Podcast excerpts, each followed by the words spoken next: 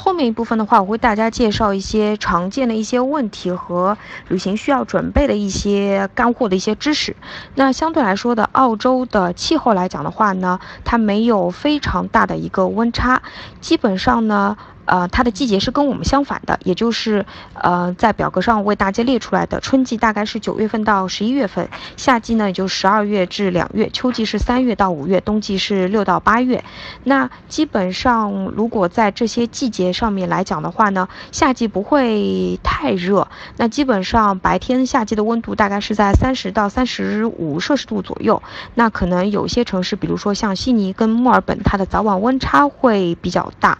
那到到了冬季来讲的话呢，呃，墨尔本这个地方会相对来说温度会比较低一点点。呃，至于凯恩斯和黄金海岸，我个人是觉得它的一年四季其实都是非常适合去旅游的，因为它的冬季的温度的话，基本上其实也就是在十到十五摄氏度左右，可能白天日照的时候，如果天气好的话呢，可能气温会在二十到二十五摄摄氏度左右。比如说像现在已经到七月份，啊，如果你去凯恩斯或者是黄金海岸的话呢，基本上也就是一件短袖再加外。面一个外套，就是薄的那种外套就 OK 了。然后这个季节如果是去凯恩斯、去大堡礁下水的话呢，其实也没有任何的问题。就是你下水的时候，你是不会觉得多少的冷，因为你下水的时候会穿上厚的那些啊防那个，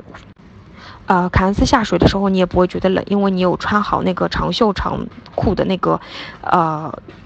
那个泳衣，然后最多就是你那个上来的时候呢。需要你马上披上那个毛巾，因为可能风一吹，海水的那个缘故，你会会觉得有一阵凉。但是这个擦干净之后呢就好了。所以我觉得相对来说，澳洲的季节来讲还是非常适合一年四季去旅游。所以没有一个特定的说哪个季节去会非常会比较好啊，可能根据各自的一个实际情况，大家的一个假期选择，或者说呃机票的一个价格区域来讲话。可以根据自己的实际情况去选择啊游玩的一个城市和时间。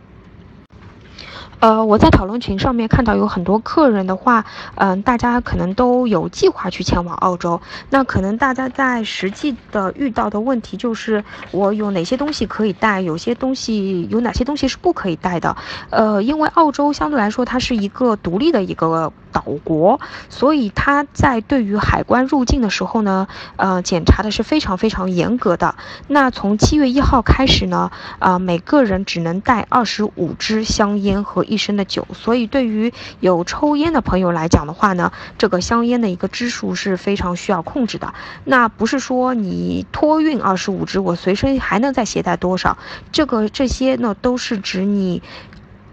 一起过去的所有所有的行李，或者你身上所携带的，都是不能超过二十五支香烟。那还有，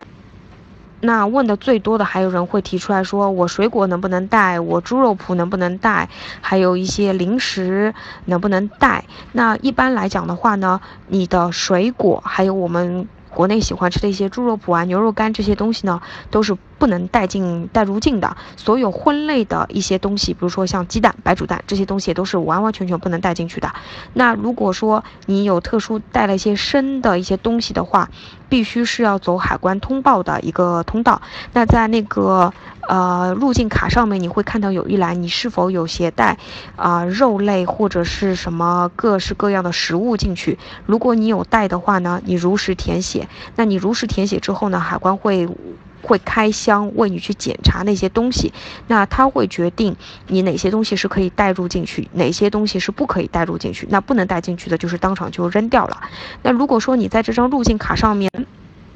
然后没有做任何的申报，填写了否？那如果你被海关那个查到的话呢？这些东西不仅要扔掉，还要会做现金的处罚。呃，曾经有一位客人呢，我们有碰到过，就是带了一只苹果进去，然后他在申报的时候呢是没有勾这一个，呃，是否带任何东西进去，直接勾了否，然后过海关的时候是被查出来了，这一。个苹果是被罚了四百澳币的一个处罚，所以我们都被这个说就是这个是一个金苹果，所以大家如果在澳洲入境的时候呢，千万要再检查一下自己的行李箱，啊，里面是不是有一些不能带进去的，或者说是需要申报的一些啊食品在里面。呃，另外的话呢，就是澳洲的酒店相对来说呢，嗯，大家都会比较环保，就是所以如果你是去澳洲旅游的话，住的酒店基本上它的所有一次性用品都是不提供的。也就是说，在国内酒店你常会看到一些一次性拖鞋、一次性牙刷、一次性牙膏，呃，这些物品呢都是在当地的酒店里面是没有的，所以需要你自己带好这些拖鞋、牙刷、牙膏。另外的话呢，转换转换插座。其实，在澳洲呢是不需要携带的，因为它用的也是二百二十至二百四十伏的一个电压。那它用的呢，就是跟我们国内的一个三角扁插座是一样的。那就是其实方便来讲的话，你就是带一个国内的拖线板去，就 OK 了，不需要再另外买一些什么欧洲的德标的一些什么转换插座之类的，啊，直接带一个拖线板去就 OK 了。呃，另外一个大家可能会啊关心的话呢，就是澳大利亚一个时差。那澳洲呢，跟我们国内呢有两小时的时差。那它在当地呢会分为一个是冬令时和夏令时。那基本上在夏令时的时候呢，呃，悉尼和墨尔本会比我们快三个小时。呃，在冬令时这一呃，在冬令时的话呢，会比我们快两小时。所以大家抵达那一边的话呢，如果是正好遇到夏令时和冬令时转换的那个日子的话呢，要调好自己的啊手表或者是说手机也好。另外的话呢，就是如果在这个时间段你正好很不巧的你预定到你的航班，那需要你再重复确认一下你的航班是在，呃夏令时还是在冬令时的，以免误机。呃，在货币选择上面来讲的话，澳洲呢是能使用澳币，啊，如果你带了美金之类的过去的话呢，是没有办法直接使用的，需要折换成币，然后进行一个使用。那现在澳洲对于人民币的汇率呢，基本上是在五点三左右，那也就是说，呃，一块钱的澳币大概差不多是五块三毛左右的一个人民币。所以呢，嗯，我是建议客人如果再到当地消费的时候呢，呃，可能吃东西的话呢，就不用太去算这个汇率的问题了，因为可能算完之后，你这这个就不太能够吃得下去了，因为可能在。当地买一瓶矿泉水大概是在两澳币左右，那你折成人民币的话就要将近十块钱了。十块钱买一瓶矿泉水，有好多客人都会觉得当地呃很贵。那如果你在当地觉得买水贵的话呢，我们啊可以建议客人，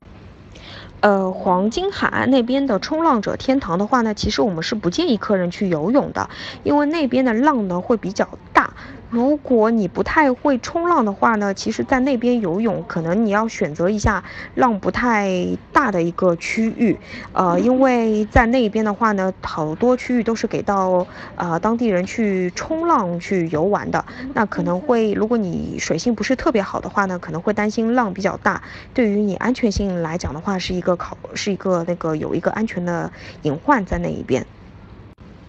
呃，悉尼皇家植物园的话呢，呃，我个人觉得悉尼皇家植物园会比较大，呃，那一边的话，整个一个风景也好，绿化也好，呃，会